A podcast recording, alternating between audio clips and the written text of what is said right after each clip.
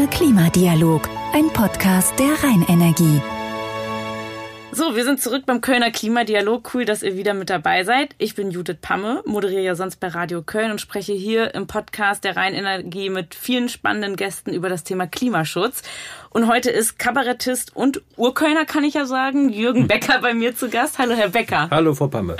Herr Becker, ich steige jetzt mal direkt ähm, ein bisschen dreist ein mit einer dreisten Frage. Aber eigentlich stellen Sie die auf Ihrer Homepage. Haben wir es verkackt? Ja, äh,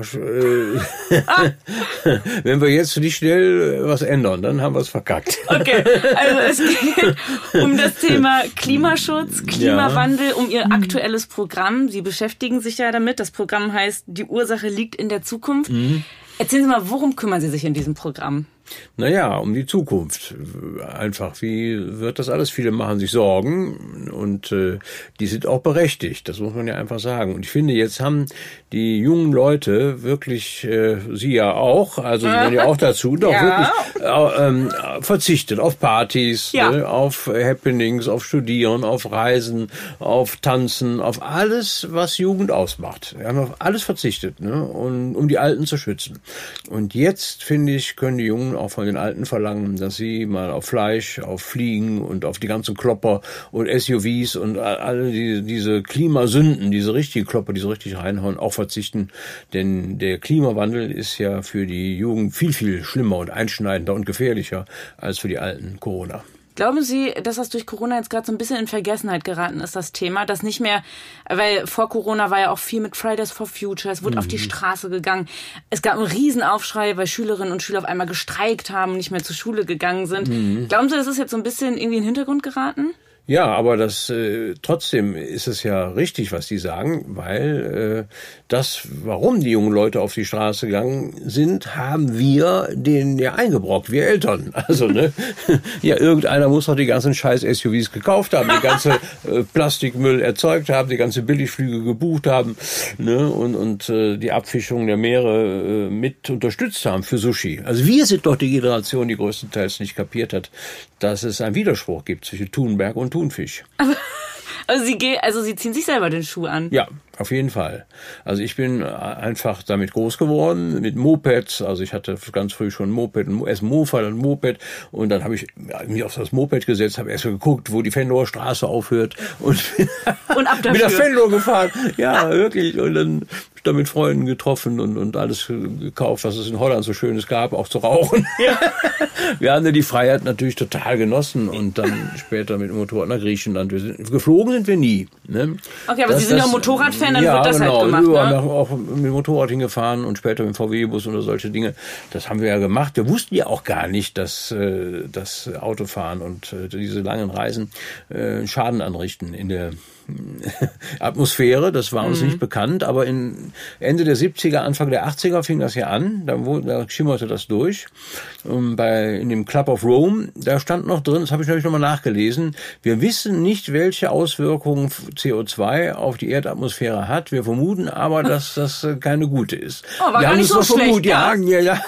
Jetzt wissen wir das und finden, jetzt müssen wir auch aufhören damit. Also jetzt muss dringend äh, die Energiewende kommen und äh, auch schneller als viele meinen. Das muss ganz schnell gehen. Und ähm, Sie sind ja Kölner, leben hier in der Stadt schon immer. Was wünschen Sie sich für Köln, also für die Stadt? Wie soll das mal in Ihren Träumen aussehen? naja, ich finde, dass die autoarme Stadt auf jeden Fall äh, Riesenvorteil hat. Also viele junge Menschen haben kein Auto mehr, sie auch nicht. Nee. Und ähm, auch viele, die ich kenne, man braucht was auch in Köln nicht, wenn man ehrlich ist. Also ich habe zwar eins, weil ich damit auf Tour fahre und die sind auch oft in ländlichen Gebieten und dann fahre ich halt mit dem Elektroauto dahin, aber ich würde es auch ohne machen. Also ich okay. habe mir das schon oft überlegt, dann würde ich die Requisiten einschränken, dass alles in einen Koffer passt und dann einen Zug machen, wenn es dann ab dem Bahnhof eine gute Verbindung gibt auf, auf das Dorf. Aber das kommt auch alles noch durch die selbstfahrenden Busse, die es ja in Monheim schon gibt oder in Drolshagen, die holen einen dann ab und fahren einen dahin, die kann man vorbestellen und so. Das wird alles kommen, dann brauchen wir auch kein Auto mehr. Also das ist eine, eine Sache, äh, das das wird, da ist man dran. Und ich finde Städte wie Kopenhagen einfach wunderbar, wo einfach die Aufenthaltsqualität so toll ist und die Radwege so einen Spaß machen mit solchen kleinen Lämpchen, die da lang leuchten und uns genau zeigen, wie schnell man fahren muss, um grüne Welle zu haben. Und dann zischt man da durch. Da ist man mit dem Auto einfach wesentlich langsamer und ich finde das eine tolle Sache. Also ich bin dafür, die Stadt umzubauen. Und zwar äh, auch jetzt die Diskussion mit der Ost-West-Achse ähm, oder Nord-Süd-Achse, nee, Ost-West-Achse genau. ist es ja äh, am Neumarkt. Ich verstehe das gar nicht, warum jetzt noch eine U-Bahn baut. Man braucht keine U-Bahn. Also wenn die Autos da weg sind, machen. ja natürlich, wenn die Autos da weg sind, ist da massig Platz und eine Straßenbahn stört nicht. Mhm. Ich, auch in Freiburg fährt die durch die Fußgängerzone.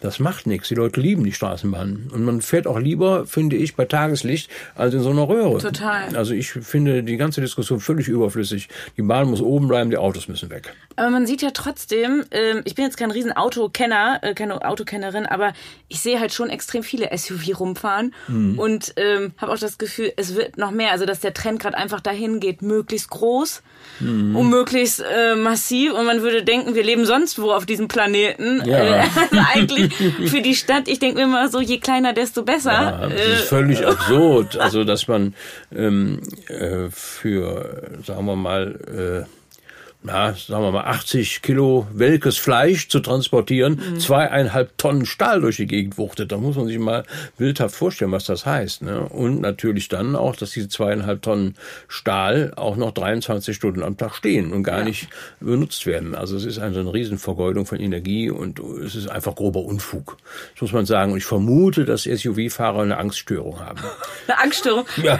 Wovor haben so, die Angst? Ja, die müssen irgendwo Angst haben. Wenn man sich so einen Panzer um sich rum braucht, da muss ja irgendwo eine, muss ja irgendwie ein traumatisches Erlebnis mal irgendwann gewesen sein. Ich kann mir das einfach nicht Oder erklären. es wird irgendwas kompensiert.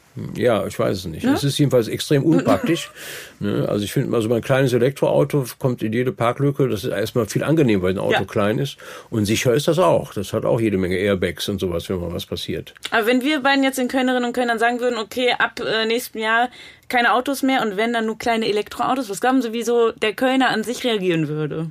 Ach, das dauert immer so ein bisschen. Mhm. Ne? Aber irgendwann, glaube ich, merken die Leute, dass es doch viel schöner ist in der Stadt, wenn nicht überall Autos rumstehen. Das ist ja, ja im Urlaub auch so. Ne? Wenn man in Urlaubsregionen ist, wo keine Autos sind, gibt's ja auf den friesischen Inseln zum Beispiel ganz oft, da sind keine Autos. Das finden die Leute schön. Ne? Das ist einfach äh, toll. Und das sieht man in den Städten, die das schon umgesetzt haben, auch sehr deutlich, dass das die äh, Qualität enorm verbessert und die Leute das dann auch lieben. Jetzt hat Deutschland ja 2020 seine Klimaschutzziele übertroffen, natürlich wegen Corona, weil mehr Leute zu Hause geblieben sind. Wenn Corona vorbei ist, werden ja die Emissionen wahrscheinlich auch wieder steigen. Ähm, was glauben Sie denn, was muss Deutschland machen oder was wünschen Sie sich auch von der Politik, wenn das Coronavirus mal vorbei ist, ähm, was dann für Entscheidungen getroffen werden. Also ob man daraus gelernt hat vielleicht, dass man es ja jetzt eigentlich mal ganz gut gemacht hat, gezwungenermaßen. Ja, das ist ja eine rechtliche Frage, die Sie stellen. Warum fährt die Politik die Wirtschaft runter? Mhm. Jetzt im Lockdown wird alles runtergefahren für Corona, aber nicht fürs Klima. Ne? Also, das ist ja eine entscheidende Frage. Und das könnte, das, ich habe mir überlegt, woran das liegt. Es könnte natürlich daran liegen, dass Corona erstmal die älteren Menschen im Land betrifft, die über 60-Jährigen. Und äh, von den 709 Abgeordneten im Bundestag sind das fast 300, die über 60 sind. Während die Klimakatastrophe und die Erderwärmung, die wird ja den jungen Familien, den unter 30-Jährigen und ihren Kindern zum Verhängnis. Ne? Und das sind im Bundestag unter 10. Es waren fünf, vielleicht sind es jetzt sieben, ich weiß nicht genau, aber das sind nicht so viele. Und dann kann man sich vorstellen, welches Problem mit mehr Nachdruck gelöst wird. Also ich glaube, das ist der Grund. Die Jungen müssen sich mehr in die Politik einmischen, auch in, in, äh, in den Bundestag, in den Landtag, in Kommunalpolitik reingehen und da die, die Abstimmungen beeinflussen. Und die haben natürlich nicht so viel Zeit dafür wie Rentner ja, oder Beamte. Aber da ist ein Ungleichgewicht. Also okay. die Jugend muss sich da in den Abstimmungen mehr bemerkbar machen. Also die Themen liegen auch am Alter, Ihrer Meinung nach. Ähm, ich habe ja gelesen, dass Sie nicht fliegen. Ja. Was ich total spannend finde. Also heißt, wenn Sie einen Urlaub planen, dann konzentriert er sich auf Deutschland oder Europa oder wie ist es bei Ihnen? Ja, ich möchte auch noch nach Südafrika mal fahren, aber das. Oh, das wird aber lang dann ja, bis ja, dahin, das ne? geht aber. Ja? Ja. oh, ich habe mich an früher Cool. erinnert einfach. Ne? Ich habe gemerkt, Mensch, wenn du jetzt deinen persönlichen Fußabdruck reduzieren willst, wie machst du das? Und das ist einfach die Klopper weglassen. Ne? Ich bin kein Vegetarier, Mhm. Ja. aber ich habe den Fleischkonsum einfach reduziert, sehr stark und ich vermisse es auch gar nicht. Und ich habe so viele tolle Rezepte, die auch so gehen und auch viele Restaurants kochen sehr gut ve- vegetarisch. stimmt. Und äh, für mich ist es auch gar kein vegetarisches Gericht, da ist halt nur kein Fleisch drin, aber es ist ein super leckeres Essen. Ja. Und ähm, also das mache ich und ich mache halt Fliegen, das sind extreme Klopper, da kann man sich noch so anstrengen. Wenn man einmal fliegt, ist wieder alles zunichte gemacht und das kriege ich gut hin. Also ich äh, würde auch sagen, wenn ich nach Griechenland will, da würde ich irgendwie anders hinkommen. Ähm, das äh, habe ich früher ja auch gemacht. Ich überlege mir immer... Wann ist denn Ihr letzter Flug gewesen? Ach, ich weiß gar nicht mehr. Also, das war Griechenland. Da war ein Freund von mir, wollte mir, mir seinen Vater besuchen, wollte mir zeigen und wie das da alles ist. Und da habe ich noch mitgemacht, äh, weil es nicht so ein langes Zeitfenster war. Aber danach habe ich mir gesagt, jetzt nicht mehr. Drei oder vier Jahre. Ah ja, okay. Ja. Und das geht. Ich habe mir jetzt gemerkt, ach, ich bin trotzdem ein glücklicher Mensch. Also ich muss gar nicht im Flugzeug sitzen. Ja, dann bin ich mal gespannt, wie Sie Und nach Südafrika ja, kommen. Ja, es gibt diese Website traveling.de. Ja. Und die zeigen einem, wie man mit dem Zug überall hinkommt. Auch nach Vietnam.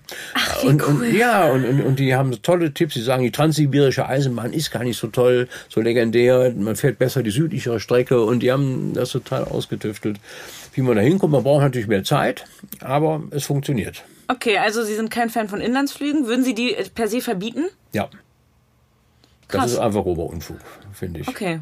Also, Also jetzt ja Berlin, Ja. Hamburg, München, da muss man nicht hinfliegen. ich pendel jetzt regelmäßig nach Berlin. Das sind vier Stunden 15 im Zug. Ja. Hört man zwei, drei Folgen rein Energie-Podcast. Genau. Guckt sich noch eine Serie online an. Eben, Da ich finde Zeit auch, durch die ganzen äh, Filme, die man gucken kann unterwegs, äh, muss man gar nicht streamen, kann man ja auch so auf Ja. DVD. Das ist doch schön. Also ich nehme immer einen Film mit, wenn ich im Zug sitze. Und Würden Sie noch was verbieten? Oder würden Sie noch irgendwen Sie jetzt, wenn Sie jetzt einfach das sagen hätten? Also ich würde nicht unbedingt verbieten, das finde ich nicht so geschickt, sondern ich würde es unattraktiv machen. Also noch teuer oder richtig teuer. Genau. Und ich erinnere mich einfach, ich bin ja als Jugendlicher auch viel gereist, aber wir sind nie geflogen. Das machte man damals nicht. Das wäre auch finanziell nicht drin gewesen. Mhm. Und äh, es müssen immer, die Preise müssen ökologisch auch die Wirklichkeit abbilden. Man kann nicht für 300 Euro nach Amerika fliegen. Das geht einfach nicht, weil das, der Schaden, den das Flugzeug anrichtet, ist so groß, das muss dementsprechend auch mit eingerechnet werden. Und dann würde das keiner mehr machen. Und deswegen finde ich, ähm, ja, also ich habe mich erinnert, ich gab auch früher diese Nachtzüge.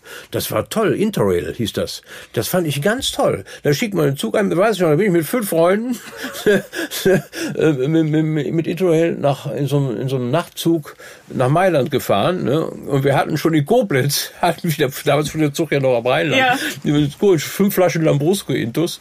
Und wir haben so gut. tief gepennt, bis der Schaffner uns äh, geweckt hat, sagt, willkommen in Athen. Ist lustiger als im Flieger, äh, wo man sich noch zusammenreißen muss. Ne? Ja. Wo einem irgendwann die Stewardess sagt, jetzt gibt's nichts mehr.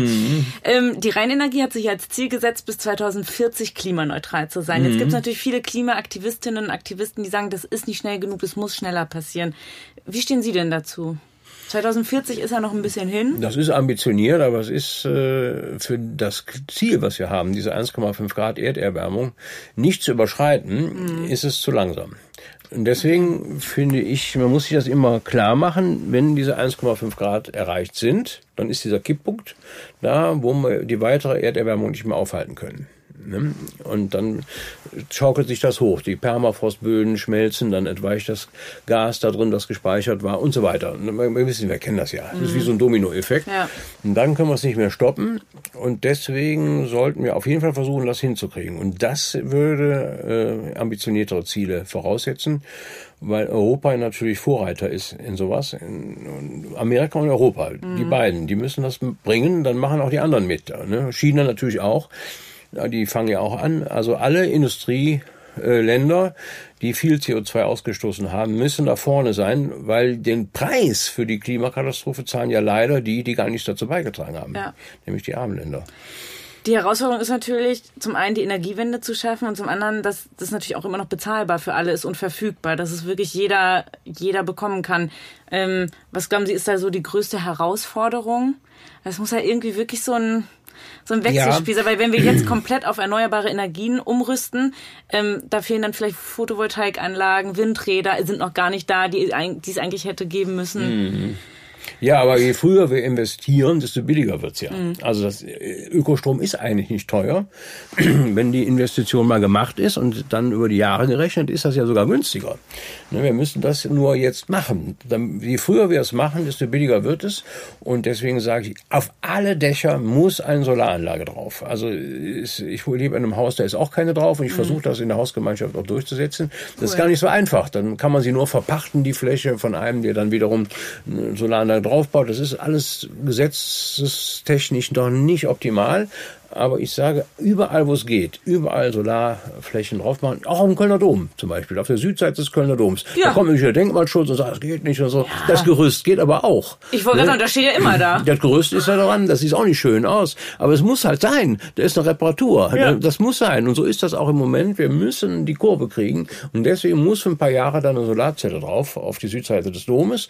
Und wenn wir die Klimawende geschafft haben, dann können wir sagen, jetzt wieder Denkmalschutz, jetzt bauen wir das Ding wieder ab und woanders hin aber erstmal muss das da drauf, auch als Zeichen, wir haben verstanden. Ich mag die Vorstellung. Solaranlage am Kölner Dom, finde ich großartig. Ähm, sind Sie denn bereit oder wären Sie bereit für Ökostrom oder die reine Energie bietet ja Regiostrom an, der hier aus der Region direkt kommt, mehr zu zahlen? Oder glauben Sie, dass das auch für viele ein Hindernis ist, dass die sagen, ja, wäre eigentlich schön, aber pff, kein Bock mehr zu zahlen dafür? Hm, ja, ich mache das ja auch. Also ich äh, zahle ja, 100% Ökostrom ja.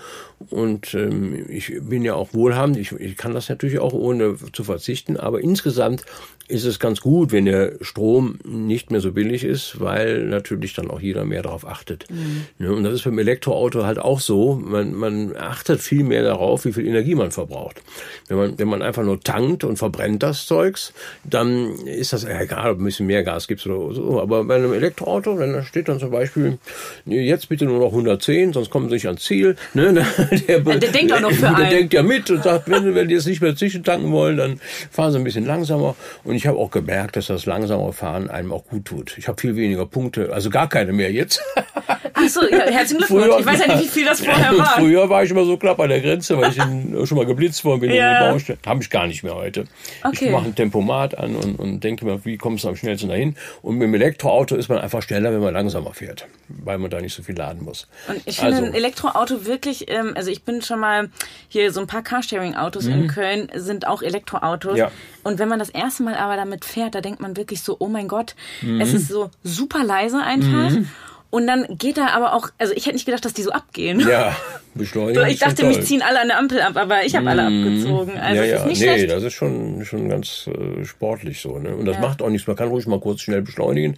Das nimmt einem ja nicht übel. Nur die Dauergeschwindigkeit, wenn die sehr hoch ist, das, das, dann saugt ja die Batterie leer. Ne? Und das ist eigentlich ganz gut. Es bremst einen runter, mhm. man ist entspannt, hat so einen Flow und ich fahre total gern E-Auto, muss ich wirklich sagen.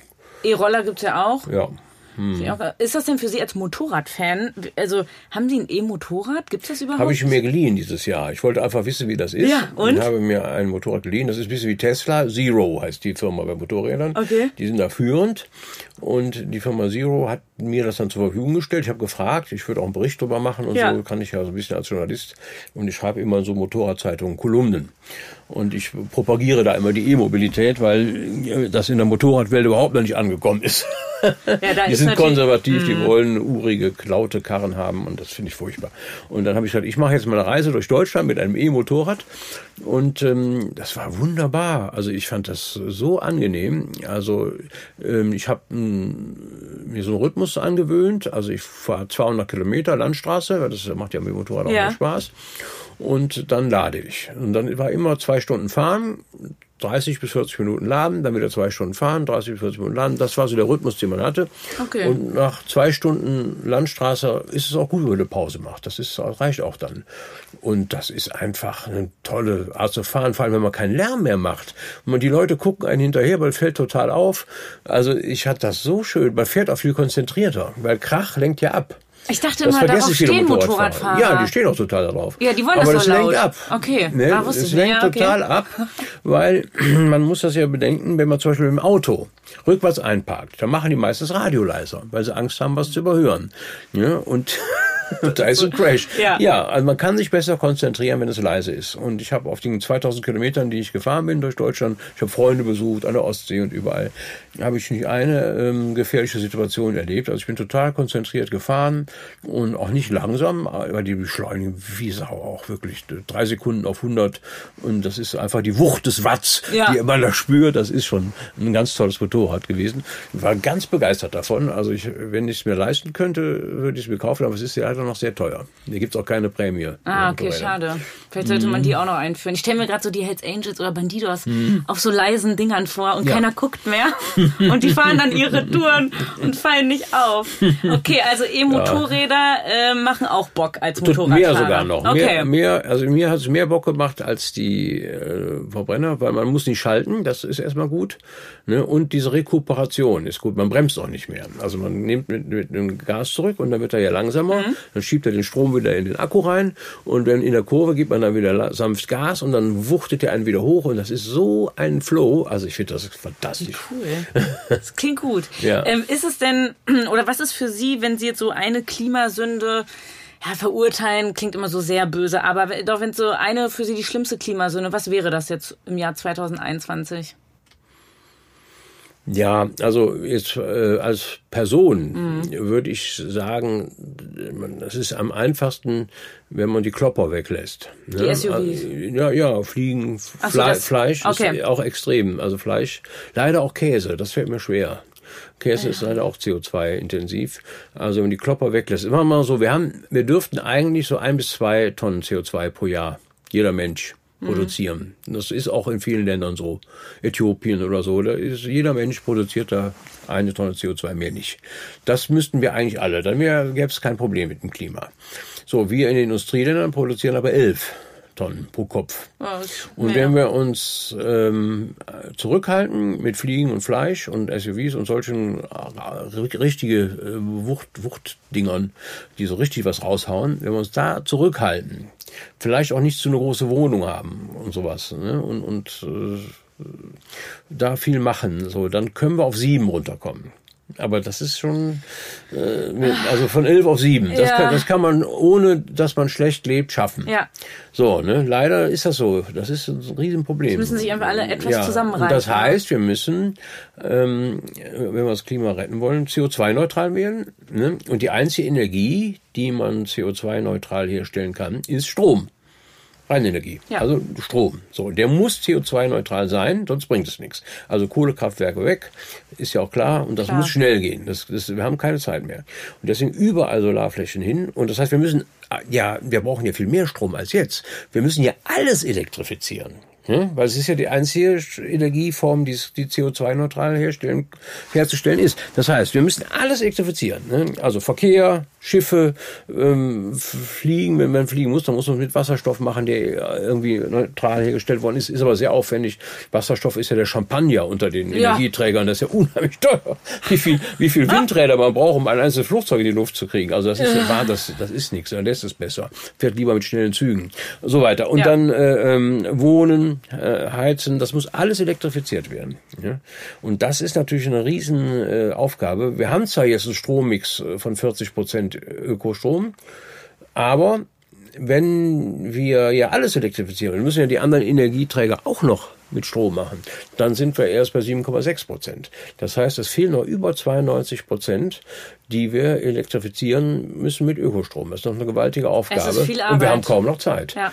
Ja, es gibt ja so ein CO2-Kontingent, wie viel jeder Mensch verbrauchen darf, bis der Kipppunkt von 1,5 Grad erreicht ist. Und was glauben Sie, wie lange brauchen wir Deutschen, wenn wir so weitermachen wie es jetzt, ohne Steigerung, nur auf dem Niveau, wo wir jetzt sind, bis die, dieses Kontingent bis zum Kipppunkt von 1,5 Grad pro Person erreicht ist? Wie lange? Wie viele das? Jahre? Ja,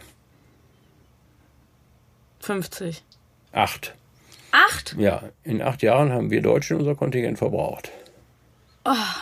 Ja. Das ist schon krass. Aber wir müssen echt Gas geben. Wir müssen wirklich. Es ist viel zu tun. Wobei Ich wird nicht Gas ja langweilig. auch- Ja. ja. das stimmt. Ja, das ist ja auch ein fossiler Ja, Energieträger. das, aber wirklich. Ich bin ja Fan von Wassertaxis. Ich möchte gerne über den Rhein schippern. Ja, ich auch.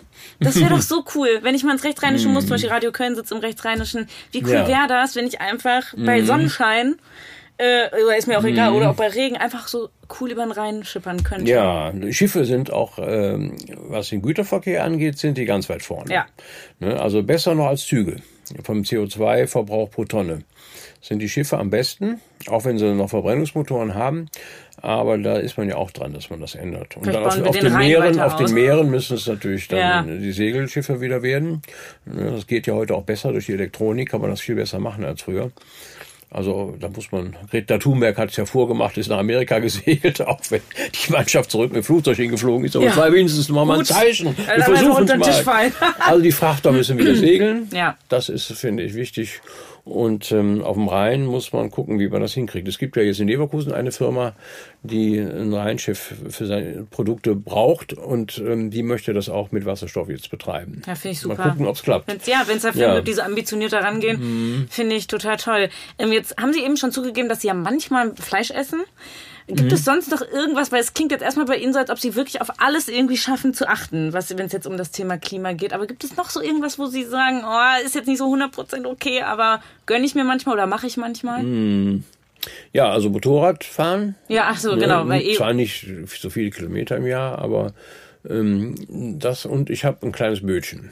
Also ein Boot, das habe ich aus der DDR ist das noch, habe ich gekauft und ähm, weil jetzt konnte man ja so Urlaub machen, ich wollte unbedingt mal die Mosel hochfahren. Ja. Das war so ein Traum von mir und dann wollte ich chartern, das habe ich früher immer gemacht, haben wir so Segelboote in Holland gemietet, sind da gesegelt, das war immer wunderschön, ne? also Väter mit Kindern, das war immer so unser, unser Vätersegeln, das war so schön. Dann abends in den holländischen Kneipen Billard gespielt und äh, das war eine tolle Zeit und da habe ich gedacht, das möchte ich wieder machen, aber ich möchte jetzt nicht immer so weit nach Holland ist immer so weit, da muss man immer ans Eiselmeer fahren und so. Und man ist ja in einer Stunde an der Mosel von Köln.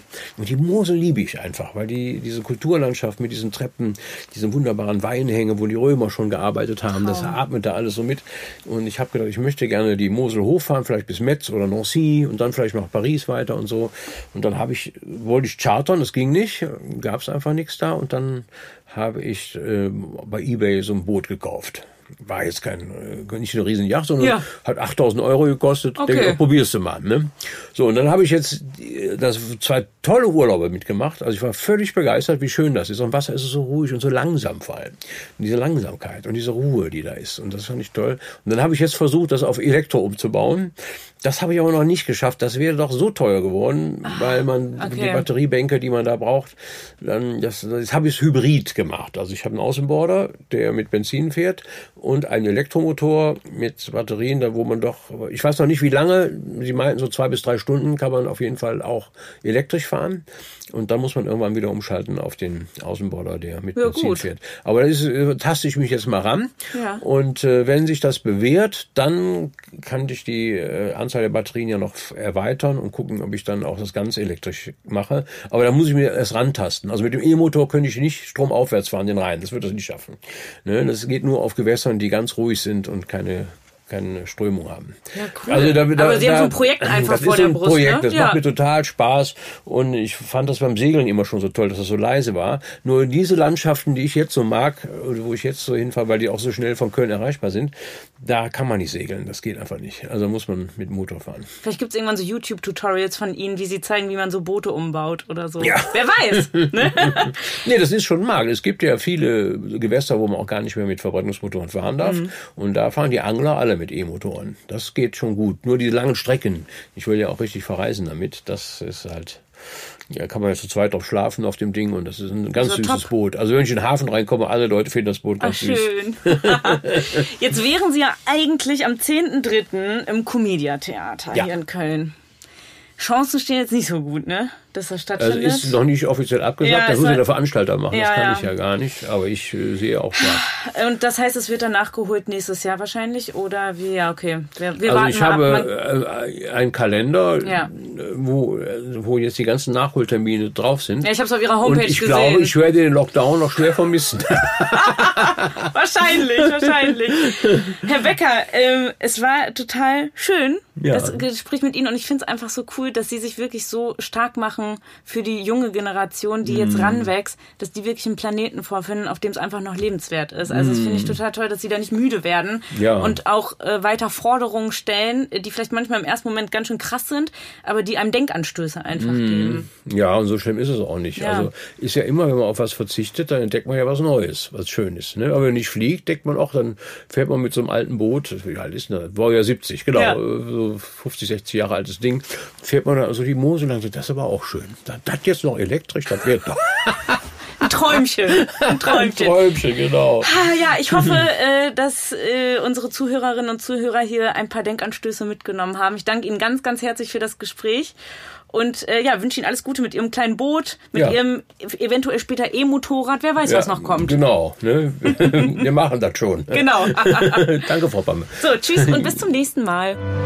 Kölner Klimadialog, ein Podcast der Rheinenergie.